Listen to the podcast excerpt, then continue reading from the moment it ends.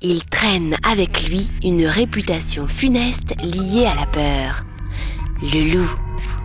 Au milieu du 19e siècle, beaucoup d'espèces disparaissaient de notre pays pour chasser par l'homme. C'est le cas du loup, mais aussi du lynx ou de l'ours, pour ne citer que.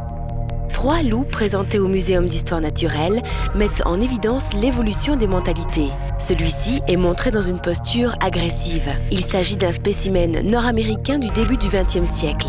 Ceux-ci donnent quant à eux l'impression de se déplacer paisiblement dans leur milieu naturel. Issus d'un zoo, ils ont été taxidermisés en 1975.